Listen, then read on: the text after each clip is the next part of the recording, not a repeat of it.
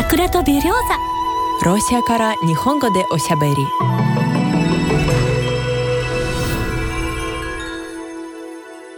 日本の皆さんこんにちは。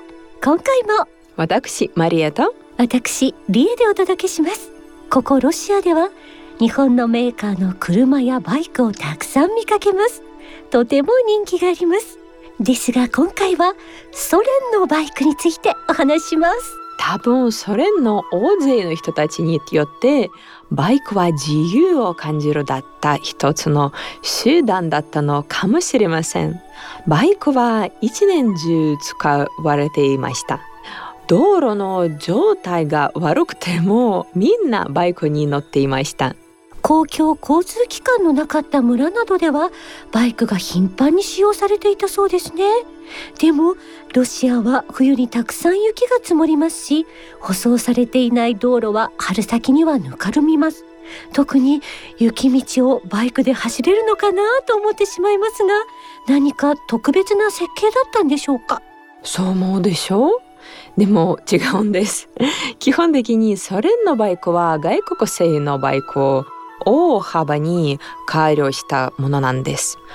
例えばソ連の男の人たちの間で人気がある E49 というバイクはドイツに対する勝利の結果です。第二次世界大戦でのナチスドイツに対する勝利ですね。うん、そうですよ。このバイクは戦争の後ソ連に入ってきました。バイクそのものだけではなくてオリジナルの機械もドイツの工場から運ばれてきました。そして1951年にソ連で生産が始まりました。この EJ49 のエンジンは2ストローク空冷式で排気量は 346cc でした。興味深い特徴は4速ギア。油圧リアショックアブソーバーテレスコピック式フロントフォークなどが採用されていたことです。と言っても申し訳ないのですが正直に言うと私には何のことかわかりません。ちなみに最高速度は時速90キロ燃費は100キロあたり4.5リットル。サイドカーをつけることもできました。リエ様すごく詳しいですよ ソ連ではミンスクのモスクワモデルというバイクも人気がありました。これはベラルーシで初めて作られたバイクです。だからベラルーシの首都ミンスクがバイクの名前になっているんですね。そうですよ。このミンスクというバイクもドイツの技術がベースになっていますこれをベースにソ連のエンジニアたちが改良しました。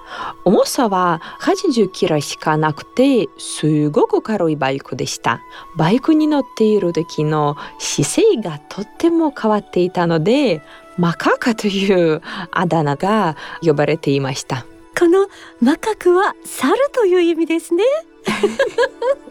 ということは乗車姿勢が猿を彷彿とさせていたんですね。面白いです。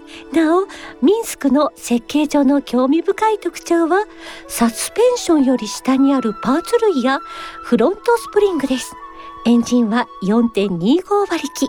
排気量は 125cc 3速ギアボックスと組み合わせることで時速70キロまで加速することができました。ボストックというバイクもありました。ボストックは日の出という意味です。美しい名前ですね。このバイクはオブラジミル州のコブロフという町で作られていました。ボストックのいいところは構造が単純なことでした。このバイクはいつでも文字通り簡単に終了できました。ボストークは短気筒エンジンを搭載した軽量軽いバイクでした。最初のモデルはドイツのオートバイと自動車メーカーだったレーカーベー社の RT125 をベースにしていましたがこれは人々には知らされておらず1946年に登場した最初のモデルは国産とされていたそうです。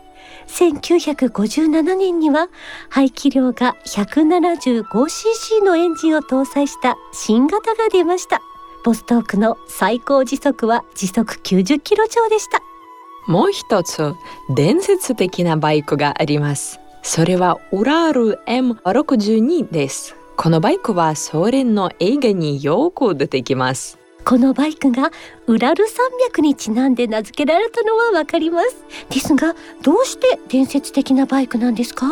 このオラルは警察のバイクとして知られていたんです。このモデルは1961年から1965年まで生産されました。警察のオラルはすごくかっこよく見えたんです。警察用と普通のウラル M62 はどんなところが違っていたんですか？普通のオラル M62 はサイドカーはついていたんです。でも警察用にサイドカーをついていないものもありました。それがかっこよく見えたんです。えー、面白いですね。私にとっては子供の頃サイドカーはかっこよく見えました。いつか乗ってみたいなと思っていました。ソ連の人と反対ですねリスナーの皆さん今回の特別番組はどうでしたか？今回の番組は YouTube であるリスナーの方からソ連のバイクを紹介してほしいというリクエストをいただいたので制作してみました。リクエストありがとうございました。皆さんどんどんリクエストしてくださいね。お待ちしています。じゃあまたね。パカパカ。パカパカ